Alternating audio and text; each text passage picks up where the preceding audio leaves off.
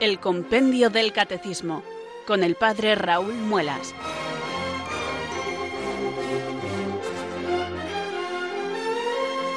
Muy buenas tardes queridos oyentes de Radio María, son las 4 a las 3 en Canarias. Aquí comienza una nueva edición del programa El Compendio del Catecismo de la Iglesia Católica. Reciban desde Talavera de la Reina un saludo muy cordial del Padre Raúl Muelas, que un día más les habla desde estos micrófonos de Radio María, la radio de la Virgen, la fuerza de la esperanza. Sed todos bienvenidos.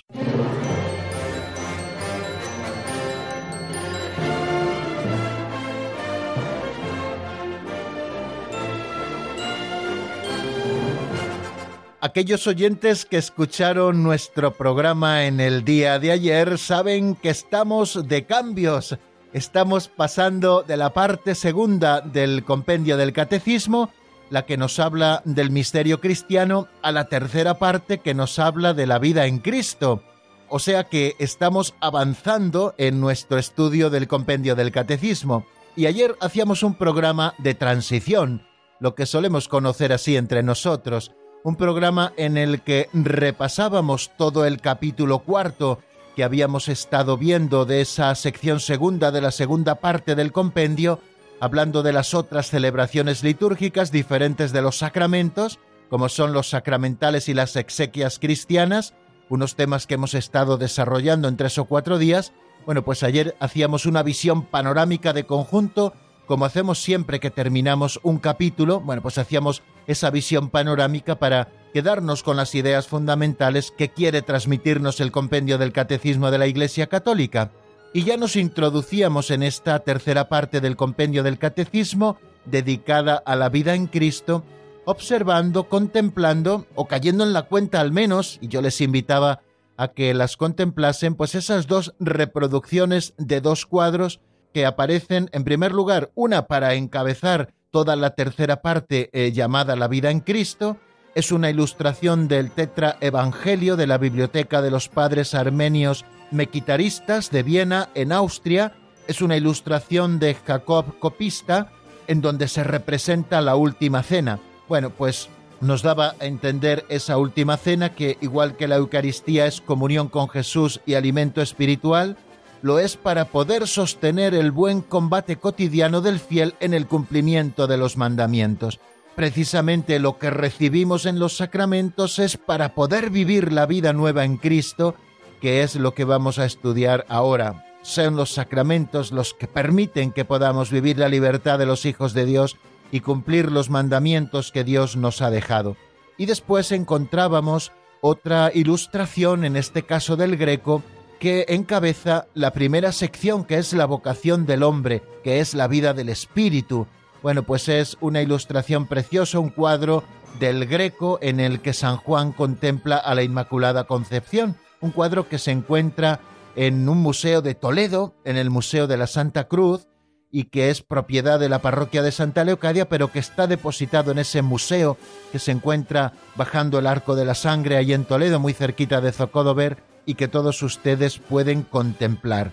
En ese cuadro abajo a la izquierda aparece el apóstol San Juan, eh, que contempla a la Inmaculada y simboliza a los fieles que ven en la Santísima Virgen el modelo perfecto y al mismo tiempo la maestra y guía en la vida en el Espíritu.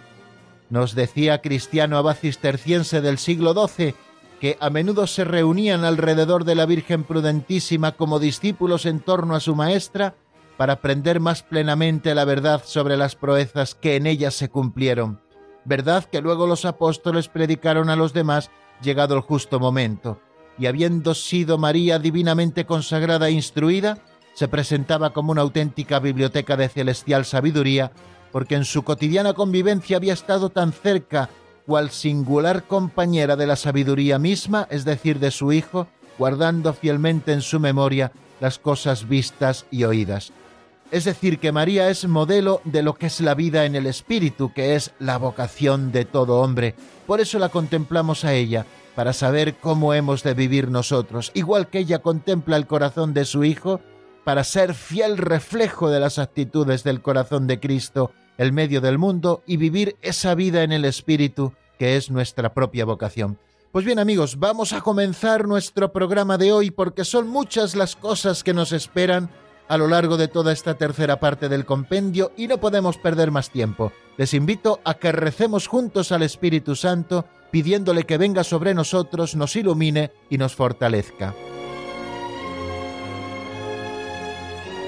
Ven Espíritu Santo, llena los corazones de tus fieles y enciende en ellos el fuego de tu amor Envía, Señor, tu Espíritu que renueve la faz de la tierra. Oh Dios, que llenaste los corazones de tus fieles con la luz del Espíritu Santo, concédenos que, guiados por el mismo Espíritu, sintamos con rectitud y gocemos siempre de tu consuelo. Por Jesucristo nuestro Señor. Amén.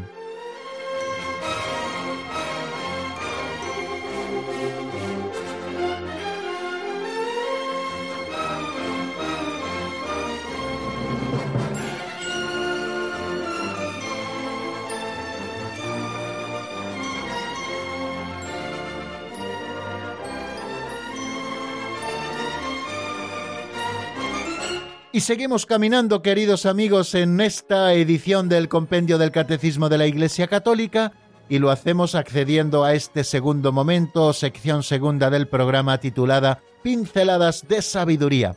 ¿Por qué se titula así? Seguro que todos lo saben, porque tomamos un libro auxiliar que lleva este título, Pinceladas de Sabiduría, escrito por don Justo López Melús. Este libro está compuesto por pequeños capitulitos de apenas un minuto, nos dura su lectura, todos los días Alberto es el que nos eh, lee estas pinceladas que tomamos prestadas del libro Pinceladas de Sabiduría. Todos los días, digo, presentamos una.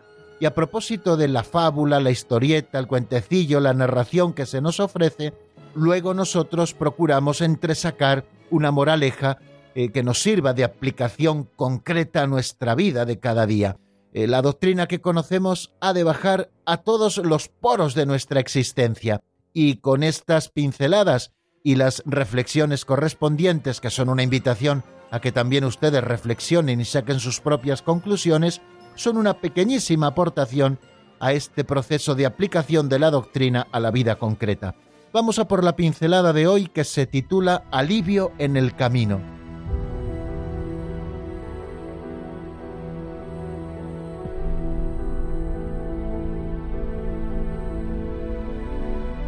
Alivio en el camino.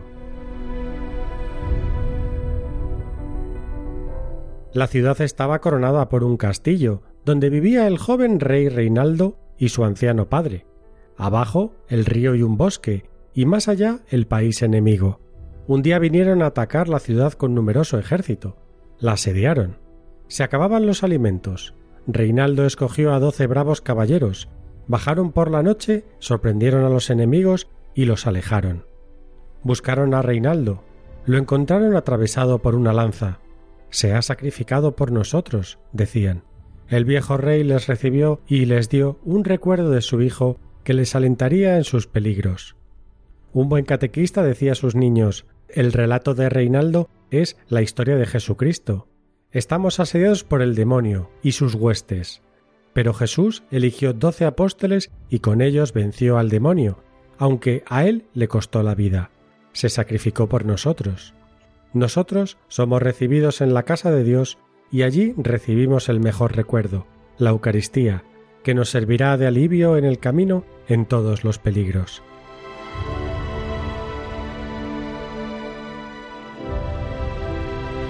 Interesante historia, queridos amigos, que nos narra de una manera muy breve todo lo que es y ha supuesto la redención de Jesucristo nuestro Señor.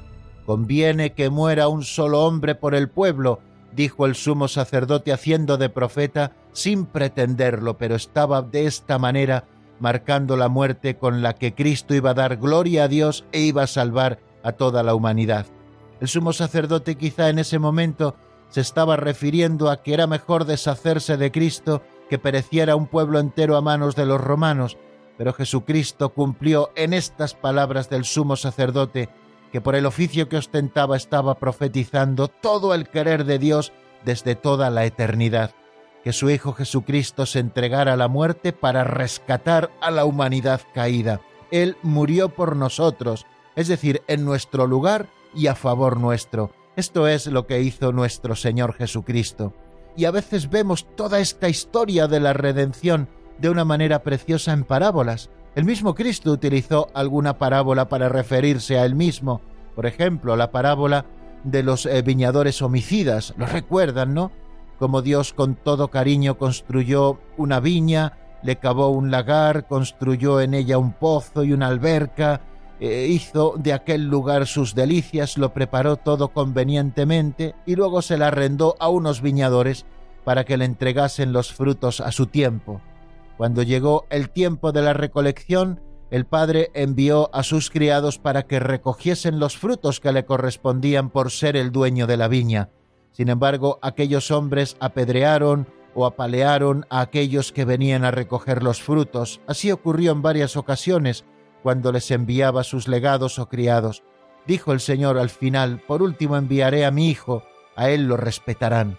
Pero al ver al hijo dijeron, este es el heredero, lo matamos y nos quedamos con la viña. Y eso fue lo que hicieron. Bueno, pues esta parábola que el Señor pone en el Evangelio es una explicación preciosa del misterio de la redención. Pero también esta que hemos escuchado hoy a propósito de esa novela casi casi caballeresca, ¿no? En una ciudad que estaba coronada por un castillo, vivía un joven rey, Reinaldo, seguramente que muy amado también de sus súbditos, y también con él vivía su anciano padre.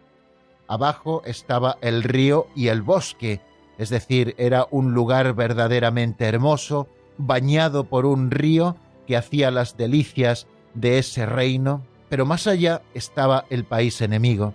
Un día vinieron los enemigos a atacar la ciudad y lo hicieron con un ejército muy poderoso. La asediaron y se acababan los víveres con los que se estaban alimentando en el castillo todos los que allí se habían refugiado para librarse del ataque de los enemigos. Como ya faltaban los alimentos y el agua, Reinaldo escogió a doce bravos caballeros, bajaron por la noche, sorprendieron a los enemigos y los pusieron en huida. Cuando ya hubieron huido los enemigos, buscaron a Reinaldo. No lo encontraban, al final lo encontraron atravesado por una lanza. Se ha sacrificado por nosotros, decían aquellos doce caballeros, y el viejo rey los recibió y les dio un recuerdo de su hijo que les alentaría en sus peligros. Y un buen catequista que conocía este relato se lo explicó así a sus niños. El relato de Reinaldo es un fiel reflejo de la historia de Jesucristo. Nosotros estamos asediados por el demonio y por sus huestes, y a veces este asedio muy serio nos priva de los medios necesarios para desarrollar nuestra vida. Pero Jesús no nos dejó abandonados a nuestra propia suerte, sino que eligió a doce soldados valientes, los doce apóstoles, y con ellos venció al demonio, aunque a él le costó la vida se sacrificó por nosotros. Nosotros somos recibidos en la casa de Dios y allí recibimos el mejor recuerdo, el que nos dejó el Padre del Rey, que es la Eucaristía, el mismo cuerpo de su Hijo, que nos sirve de alivio en el camino y de protección en todos los peligros. Eh, qué bonita manera, queridos amigos, de pensar hoy en la redención, esa que celebraremos en el trido sacro y para la que ya nos estamos preparando. Cristo murió por nosotros para que nosotros tuviéramos vida, pero su cuerpo no quedó preso del sepulcro, sino que al tercer día resucitó, y por eso el Señor sigue con nosotros cada vez que celebramos la Eucaristía, que recuérdenlo, es el memorial del sacrificio de nuestro Señor Jesucristo, cosa que tenemos que agradecer siempre, porque gracias a Cristo, ya que ha vencido al enemigo infernal, nuestro asedio ha terminado y podemos acogernos a la nueva vida, a la vida de la gracia.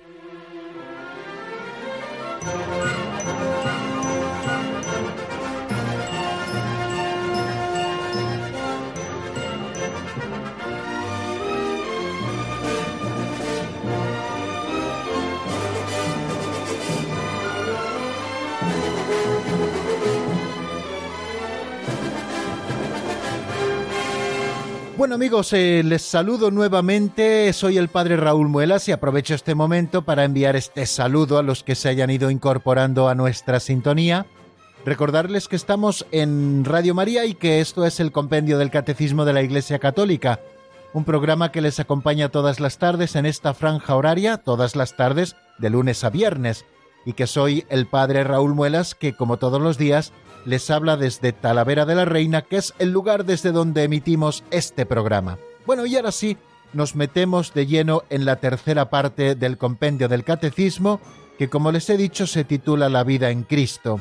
Esta tercera parte, por volver a situarnos un poquito, tiene dos secciones la primera sección titulada La vocación del hombre, la vida en el espíritu, y la segunda sección que se titula Los mandamientos. En esta segunda sección vamos a ir recorriendo el contenido de cada uno de los mandamientos de la ley de Dios, que les recuerdo son diez, pero en la primera sección, la vocación del hombre, la vida del espíritu, vamos a recorrer varios capítulos muy interesantes que nos están hablando pues de la moral fundamental, en primer lugar de la dignidad de la persona humana, y dentro de este capítulo de la dignidad de la persona humana estudiaremos varios epígrafes sumamente importantísimos, el hombre es imagen de Dios, nuestra vocación a la bienaventuranza, la libertad del hombre, la moralidad de las pasiones, la conciencia moral, las virtudes, el pecado. Esto en cuanto a la dignidad de la persona humana, Después, en el capítulo segundo, trataremos asuntos de moral social. Este capítulo se titula La comunidad humana. Allí hablaremos de la persona y de la sociedad, de la participación en la vida social y también de la justicia social. Y en la última parte, el capítulo tercero, hablaremos de la salvación de Dios, la ley y la gracia, que esto forma parte del tratado de Deo Creante et Elevante, ese tratado clásico en la Iglesia, al que nosotros nos asomaremos también al hablar en este capítulo tercero de la ley moral, de la gracia y de la santificación y de la Iglesia Madre y Maestra. Bueno, pues planteado, queridos amigos, eh, la primera sección de esta tercera parte, la vocación del hombre, la vida en el Espíritu, recuerden que estamos hablando de la vida en Cristo, pues vamos a comenzar, como lo hace el compendio, con un número introductorio, que es el 357, que encabeza un poco toda esta sección. En él se pregunta de qué modo la vida moral cristiana está vinculada a la fe y los sacramentos. O sea, ¿qué tiene que ver esto que vamos a estudiar ahora con lo que hemos estudiado anteriormente? Primero estudiamos la fe, después hemos estudiado los sacramentos, ahora vamos a estudiar los mandamientos y la vida en Cristo. Bueno, pues se pregunta, y creo que con toda lógica, de qué modo la vida moral cristiana está vinculada a la fe y los sacramentos. Y esto es lo que nos dice ese 357 y lo escuchamos como siempre en la voz de Marta Jara.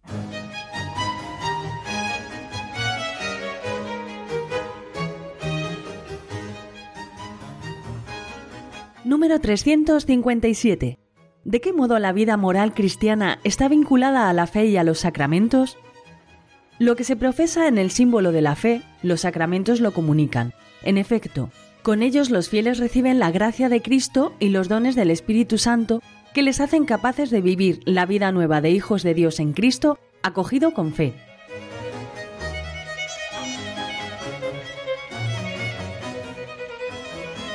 ¿De qué modo la vida moral cristiana está vinculada a la fe y a los sacramentos? Pues acabamos de escucharlo en la voz de Marta, que nos lo dice siempre con una claridad pasmosa gracias a esa voz tan estupenda que el Señor le ha concedido y también a la ilusión que pone pronunciándonos cada uno de los números del compendio. Así lo lleva haciendo desde el principio de nuestro programa y ya nos lleva leídos 357 números nada más y nada menos. Lo que se profesa en el símbolo de la fe, los sacramentos lo comunican. Quiere decir que todo lo que estudiamos en la primera parte del compendio del catecismo lo que nos cuenta el credo, las maravillas de Dios, tanto de la creación como de la redención, se comunican a los hombres en los sacramentos. En efecto, en ellos, en los sacramentos, los fieles reciben la gracia de Cristo y los dones del Espíritu Santo que les hacen capaces de vivir la vida nueva de hijos de Dios en Cristo, acogido por la fe. O sea, fijaros cómo va engarzando, digamos, estas tres partes del compendio eh, que ya nos han afectado. La primera ya estudiada, la segunda estudiada y la tercera estamos empezándola a estudiar. En los sacramentos, los fieles reciben la gracia de Cristo y los dones del Espíritu Santo ¿para qué? Para que sean capaces de vivir la nueva vida de los hijos de Dios que hemos inaugurado en Cristo Jesús y que hemos acogido por la fe. Y luego algo muy interesante termina ese número 357 y lo pone en recuadro azul, como hace en algunas ocasiones el compendio, una frase de San León Magno que dice Cristiano, reconoce tu dignidad. Esta frase pertenece a un texto mucho más amplio, es el Sermón 21, y en él, en el número 3, encontramos toda esta frase quizá de una manera más amplia, y comienzo por el final. Cristiano, reconoce tu dignidad, puesto que ahora participas de la naturaleza divina, no degeneres volviendo a la bajeza de tu vida pasada. Recuerda a qué cabeza perteneces y de qué cuerpo eres miembro. Acuérdate de que has sido arrancado del poder de las tinieblas para ser trasladado a la luz del reino de Dios.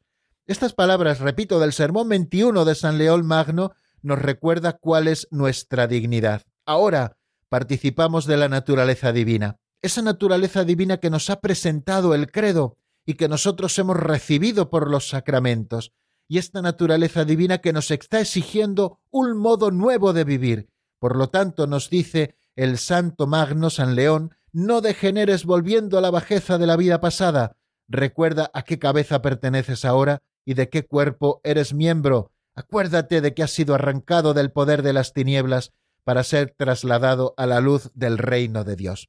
Bueno amigos, pues eh, así empezamos un poquito la explicación de este número 357. El símbolo de la fe, el credo, lo hemos estudiado eh, según el símbolo de los apóstoles, también le hemos ido complementando aquí en el compendio del catecismo, así lo hacíamos en su momento, con algunas llamadas del símbolo niceno constantinopolitano. Bueno, pues el símbolo de la fe lo que hace es profesar eh, la grandeza de los dones de Dios, los que ha hecho al hombre, tanto por la obra de la creación y más aún por la obra de la redención y de la santificación. Recuerden ese esquema tripartito que tiene el credo y que nosotros estuvimos también usándolo para nuestro estudio. Creo en Dios Padre y al Padre le atribuimos la obra de la creación, creo en Dios Hijo y al Hijo atribuimos la obra de la redención, y creo en el Espíritu Santo y al Espíritu Santo atribuimos la obra de la santificación. Son la grandeza de los dones que Dios nos ha comunicado con su creación, con su redención y con su santificación. Quiere decir que lo que confiesa la fe, los sacramentos lo comunican, todo eso que nosotros hemos profesado de la fe, ¿cómo llega a nosotros? Pues a través de esos canales de gracia que llamamos sacramentos. Por los sacramentos que nos han hecho renacer, los cristianos hemos llegado a ser hijos de Dios, partícipes de la naturaleza divina. Los cristianos, reconociendo en la fe su nueva dignidad, nos dice el Catecismo Mayor, son llamados a llevar en adelante una vida digna del Evangelio de Cristo. Por los sacramentos y la oración reciben la gracia de Cristo y los dones de su Espíritu que les capacitan para ello. De una manera quizá un poquito más extensa, nos dice este número 1692 del Catecismo Mayor lo que hemos escuchado en este número 357 del compendio del Catecismo que es nuestro libro de texto. Lo que profesa la fe, nosotros lo recibimos por los sacramentos para poder llevar una nueva vida, la vida en Cristo, porque hemos sido hechos partícipes de la naturaleza divina. Por lo tanto, en adelante hemos de llevar, como nos dice en la carta del apóstol San Pablo a los filipenses en el capítulo primero, una vida digna del Evangelio de Jesucristo. Y es que Cristo Jesús hizo siempre lo que agradaba al Padre. Cristo vino a cumplir la voluntad del Padre. El gran ejemplo que Cristo nos deja es el de obediencia, el de hacer siempre lo que le place al Padre y de vivir en comunión con Él. Cuando los discípulos veían orar a Cristo, le dijeron, Señor, enséñanos a orar. ¿Por qué? Porque veían la comunión que se manifestaba en la oración entre Cristo y el Padre. Pero esto que vieron en esos momentos de oración también lo vieron en toda la vida de Jesús. Y así nos lo comunicaron. Cristo vivió en perfecta comunión con el Padre. Y así nosotros también somos invitados a vivir en comunión con el Padre, ¿no? A vivir bajo su atenta mirada que ve en lo secreto, para que podamos ser perfectos como nuestro Padre Celestial es perfecto, tal y como nos pide Jesús en el Sermón de la Montaña. Por eso hemos sido incorporados a Cristo por el bautismo, de manera que los cristianos, por haber sido bautizados, estamos muertos al pecado y vivos para Dios en Cristo Jesús, y así participamos en la vida del resucitado, de manera que siguiendo a Cristo y en unión con Cristo, los cristianos debemos ser imitadores de Dios como hijos queridos y vivir en el amor. Así nos lo recomienda San Pablo en la carta a los Efesios. ¿Y cómo lo hacemos? Pues conformando nuestros pensamientos, nuestras palabras y nuestras acciones con los sentimientos que tuvo Cristo Jesús y también siguiendo el ejemplo de lo que vemos en el Evangelio.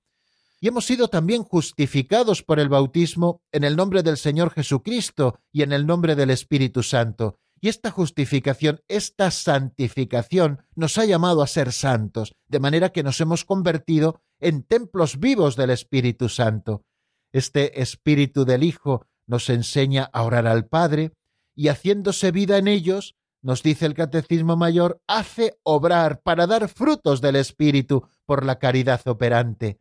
Sanando las heridas del pecado, continúa diciendo el número 1695 del Catecismo Mayor, el Espíritu Santo nos renueva interiormente mediante una transformación espiritual, nos ilumina y nos fortalece para vivir como hijos de la luz, por la bondad, la justicia y la verdad en todo.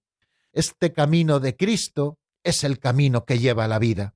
Muchas veces son las que en la Sagrada Escritura se nos presenta el ejemplo de los dos caminos. Escoge el camino del bien y vivirás, escoge el camino del mal y morirás. Así se nos presentaba al comienzo de la cuaresma, el jueves después de ceniza, ¿no?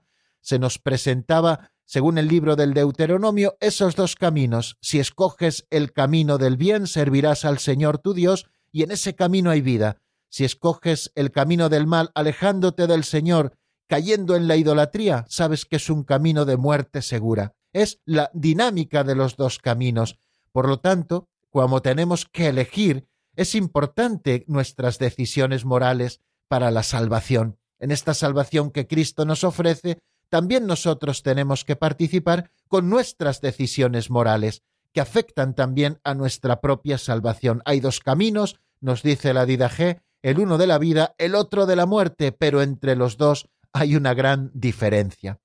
Y el Catecismo Mayor nos continúa diciendo a propósito de esto que esto lo tenemos que destacar con toda claridad, tanto el gozo del camino de Cristo como las exigencias del camino de Cristo.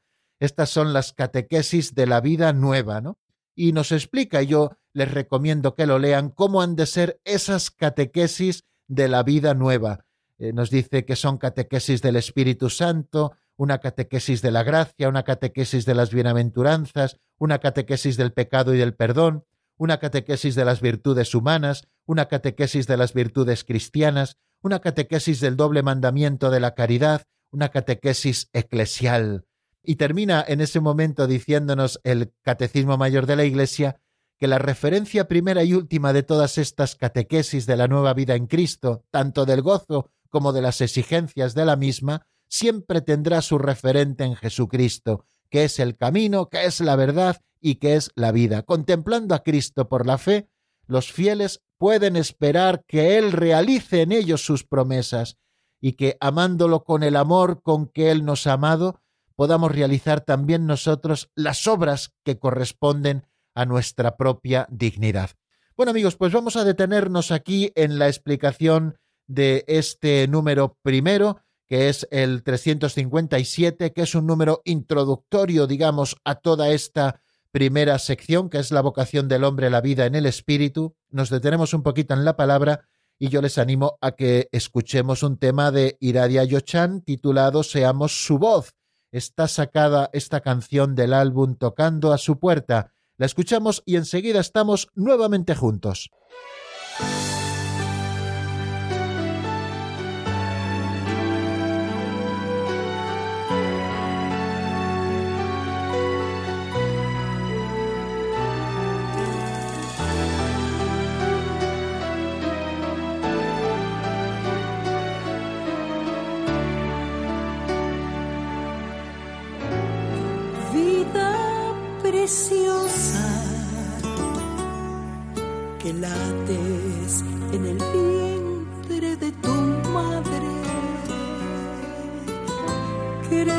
inocente,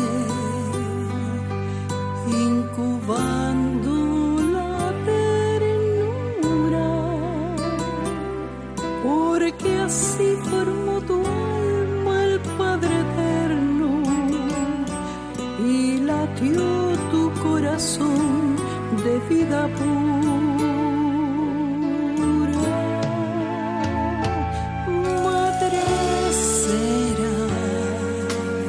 Palabra tan maravillosa. Cuida tu pequeño y aparta las manos que arrancan la vida. No tengas miedo y confía en el Señor. Déjalo nacer, protégelo, Señor. Amor, necesitan tu luz, necesitan de ti. Dejad pues que vengan al mundo. Seamos nosotros su voz. Seamos el clamor de Dios. Defiende la vida, rechaza la muerte, protege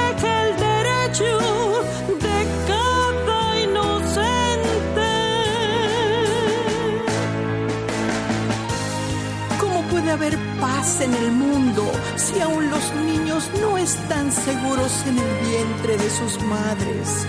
¿Cómo podemos ser tan ciegos que no vemos el plan perfecto de nuestro Dios? Que un ser, aunque no nacido, es ya un alma con una misión.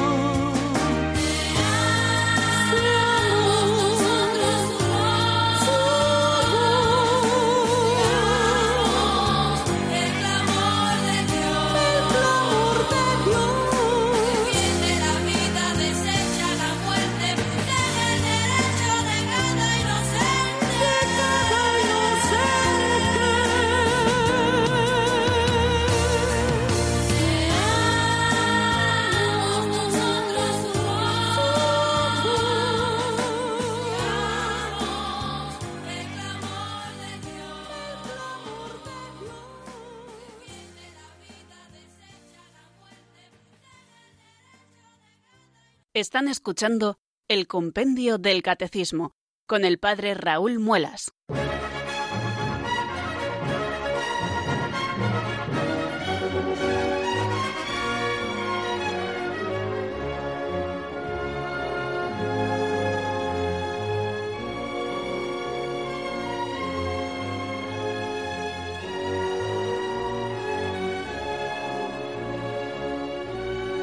Continuamos, queridos amigos, en la sintonía de Radio María y vamos a abordar el siguiente número que nos encontramos en el compendio del Catecismo. Hemos visto ese número introductorio a toda la sección primera de esta tercera parte del compendio, la vocación del hombre, que es la vida en el espíritu, de qué modo la vida moral cristiana está vinculada a la fe y a los sacramentos, y ya se abren ante nosotros los diferentes capítulos de esta primera sección.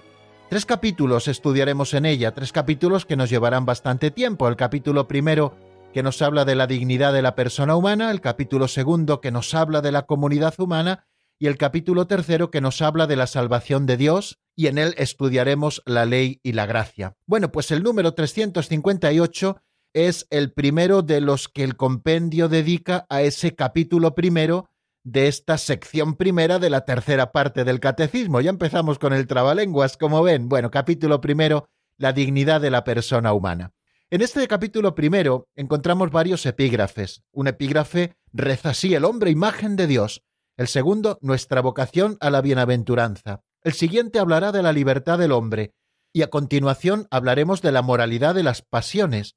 Otro de los epígrafes nos hablará de la conciencia moral, y también hablaremos de las virtudes y después del pecado. Como ven, son distintos epígrafes en los que se divide este capítulo primero que nos habla de la dignidad de la persona humana.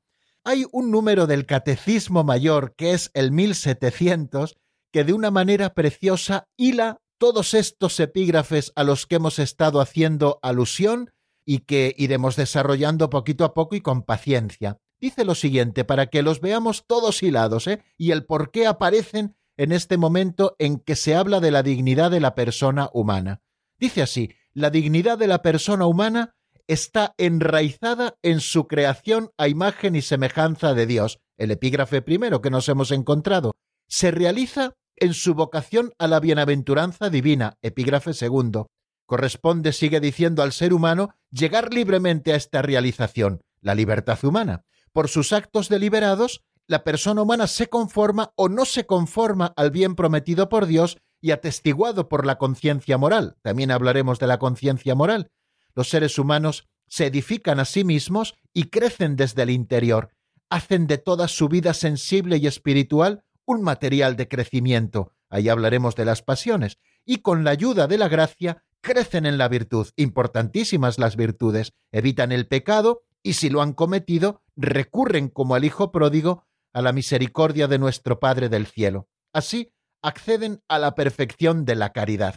Me ha parecido interesante leerles este número 1700 porque está perfectamente hilado todo lo que vamos a desarrollar en este capítulo primero que, repito, se titula La dignidad de la persona humana. Bueno, pues visto un poco el panorama de todo el capítulo, vamos a por el primer epígrafe que solo tiene un número. Se titula El hombre imagen de Dios. Y es el 358, el número que vamos a estudiar ahora. ¿Cuál es la raíz de la dignidad de la persona humana? Vamos a ver qué nos dice el compendio en la voz de Marta Jara.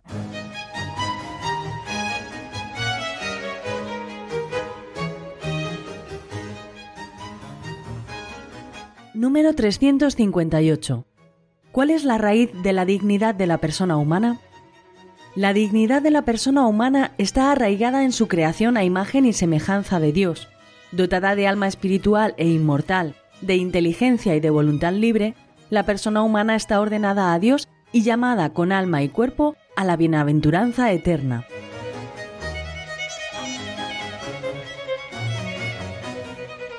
Bien amigos, pues de una manera muy clara y muy compendiada, como hace siempre nuestro libro de texto, nos presenta la raíz de la dignidad de la persona humana, porque toda persona humana tiene una dignidad maravillosa que hemos de respetar.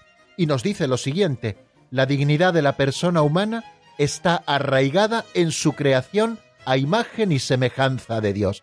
Ahí está arraigada precisamente la dignidad de la persona humana. La dignidad de una persona no se la dan los que lo rodean, sino el hecho de que esa persona ha sido creada a imagen y semejanza de Dios.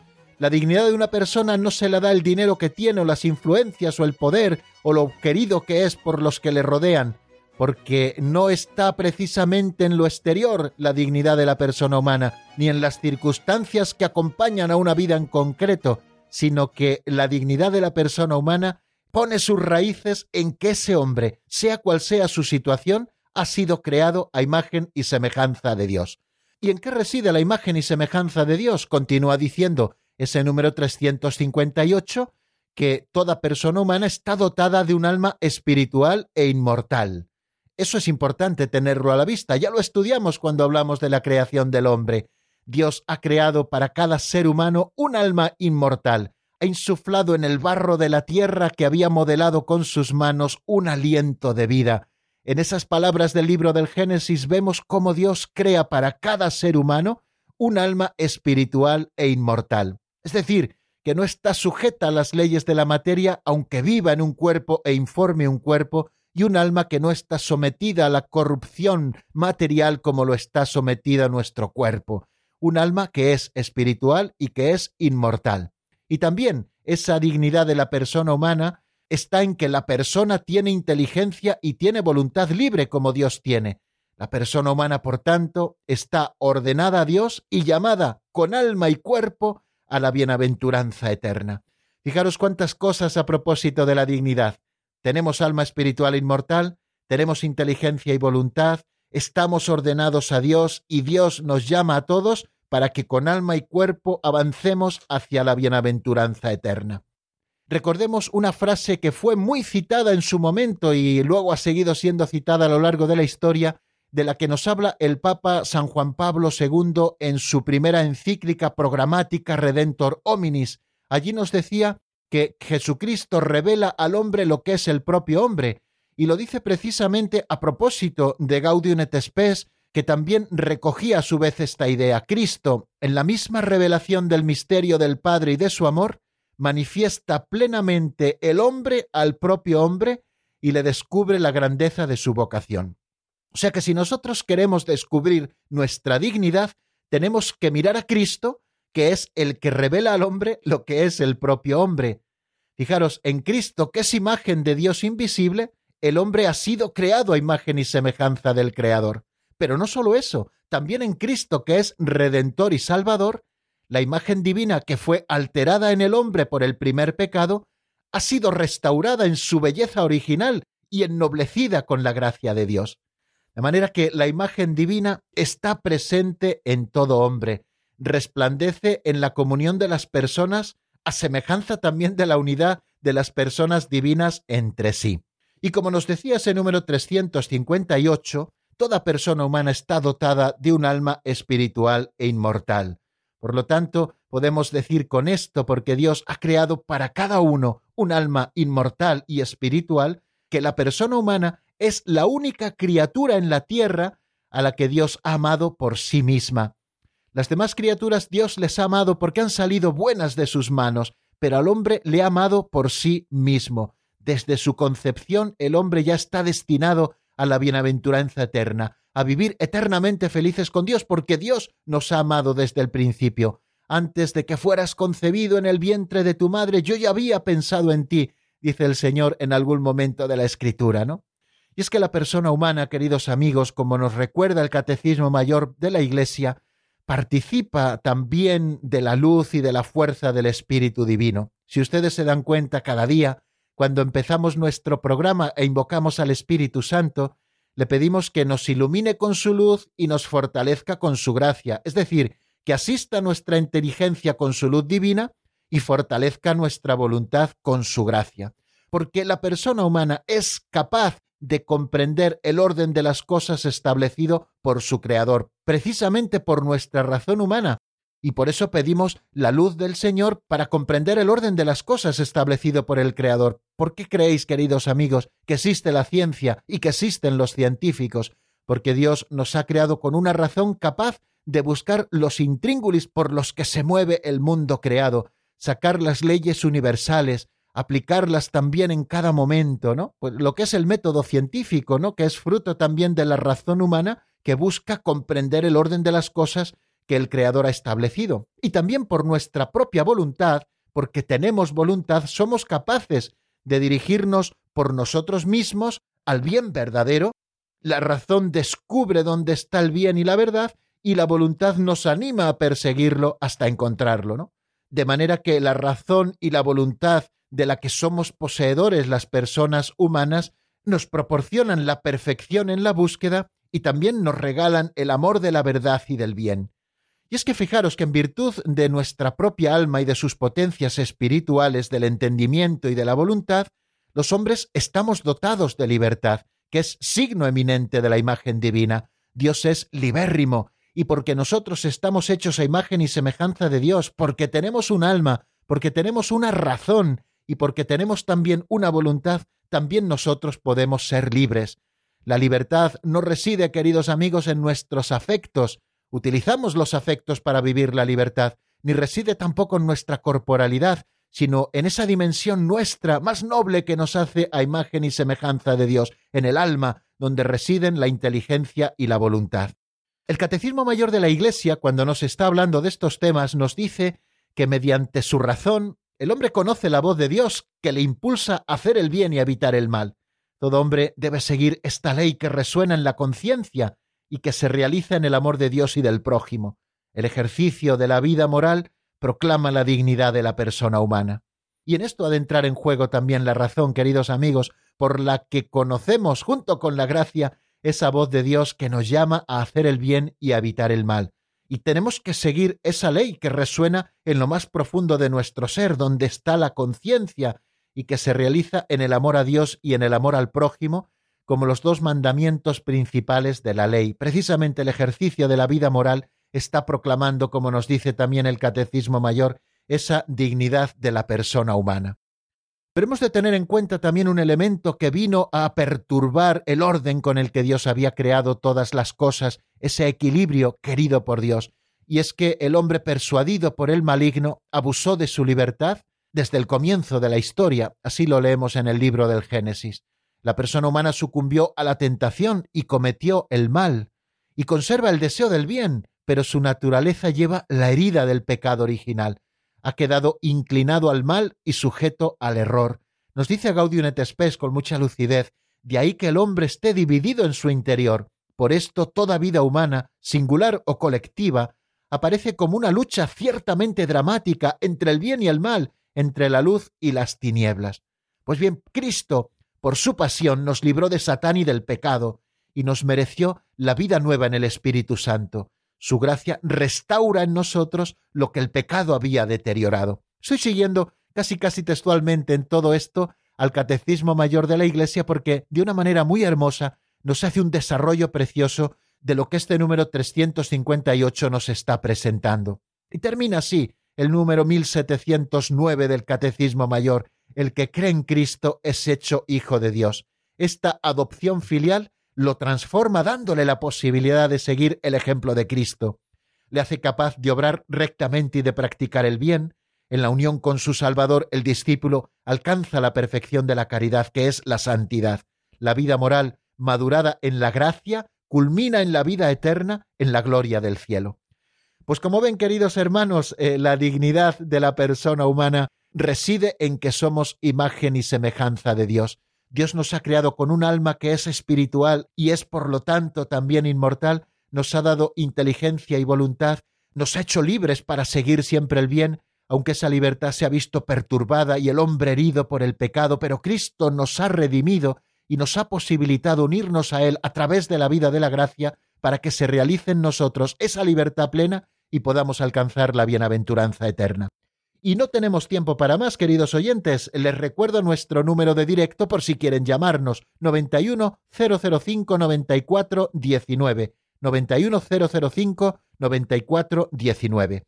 Vamos a escuchar, si les parece, mientras ustedes van marcando unos compases de una canción de Lizzy Alvarado que se titula Su corazón vela por mí. Está sacado este tema del álbum Un rayo de tu luz. Lo escuchamos y enseguida estamos nuevamente juntos.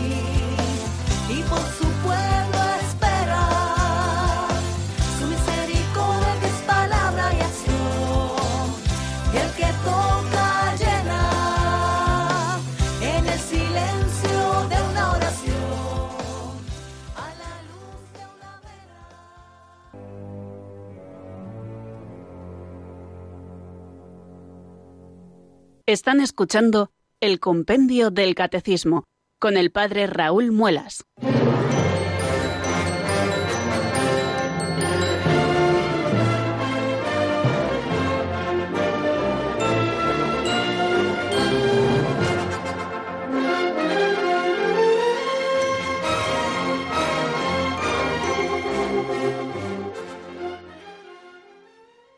11 minutos nos separan, queridos oyentes, de las 5 de la tarde. Seguimos aquí en la sintonía de Radio María y estamos en este programa que les acompaña todos los días laborables en esta franja horaria, la que va desde las 3 hasta las 4 en el archipiélago canario y desde las 4 hasta las 5 en la península. Y abrimos en este momento eh, el teléfono de directo por si ustedes tienen a bien, queridos oyentes, contactar con nosotros, compartir con todos los oyentes alguna experiencia o algún testimonio, o también formularnos alguna pregunta y si nosotros sabemos la respuesta, pues con muchísimo gusto la damos.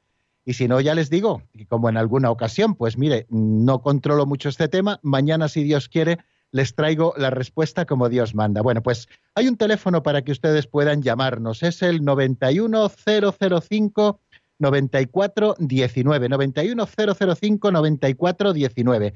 Este teléfono creo que tienen que tenerlo apuntado así en un lugar eh, de, fácil acceso, por ejemplo, puesto con un imán en la nevera. Yo creo que es una buena idea porque este es el teléfono de directo de los programas de Radio María y aquellos programas en los que se abren los micrófonos a los oyentes, pues es el teléfono que hay que marcar siempre. Bueno, estamos comenzando, como ven, un nuevo epígrafe, eh, que es el de la dignidad de la persona humana, dentro de esta primera sección, eh, primer capítulo también de la tercera parte del compendio del catecismo. Y lo estamos haciendo con mucha ilusión. Siempre eh, que comenzamos a estudiar nuevos temas, pues al final eh, el corazón se llena de ilusión porque vamos conociendo más cosas del Señor que en definitiva es lo que pretendemos. Vamos a dar paso, si les parece, a la primera llamada que nos llega desde Bilbao. Allí nos espera Omaira. Buenas tardes y bienvenida. Buenas tardes, Padre, su bendición. Con muchísimo gusto, el Señor te bendiga y te guarde y derrame sobre Amén. ti su favor y te conceda la paz. Amén, Padre. Le quería preguntar, no es el respeto a este programa de hoy, sino el de la semana, el de hace en estos días, que estaba hablando sobre los difuntos, que se estaba perdiendo la, de, de hacerle las misas en la iglesia, de no, de no cremarlos, de no eso. Pues yo quisiera que me guiara y me aconsejara qué podría yo hacer con que mi familia no no aceptan lo que yo les pido. Yo quiero que me hagan la misa como Dios manda en la iglesia, que me entierren en tierra normal, pero es que ellos no, no, no dicen que ellos no me van a hacer eso.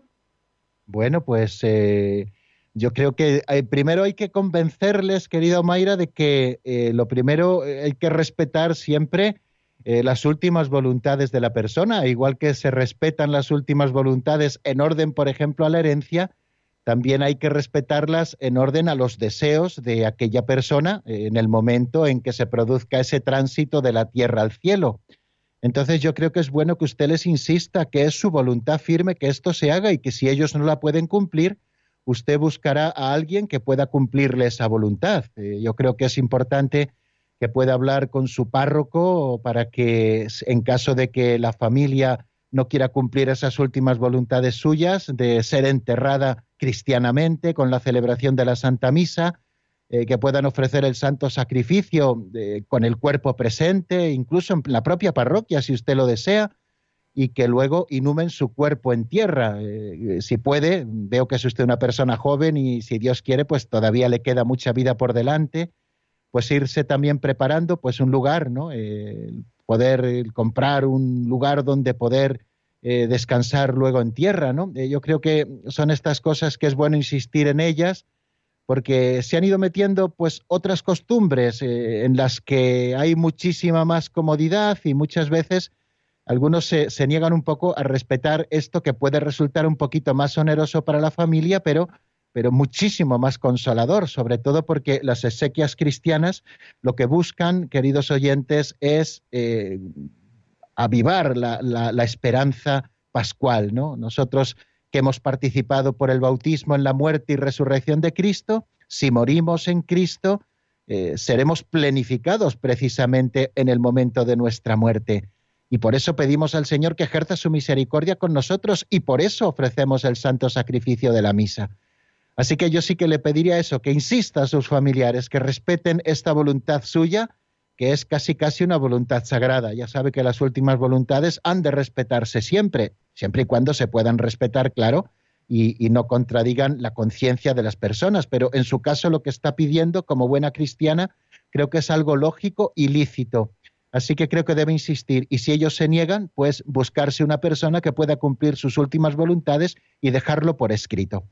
Bueno amigos, pues creo que vamos a terminar nuestro programa por hoy y por esta semana. Si Dios quiere, el lunes a las 4 de la tarde en la península, una hora menos en Canarias, aquí estaremos nuevamente abriendo el compendio del catecismo para seguir descubriendo la doctrina católica, esa verdad que nos salva. Que pasen un feliz fin de semana. La bendición de Dios Todopoderoso, Padre, Hijo y Espíritu Santo, descienda sobre vosotros y permanezca para siempre. Amén. Hasta el lunes, si Dios quiere, amigos.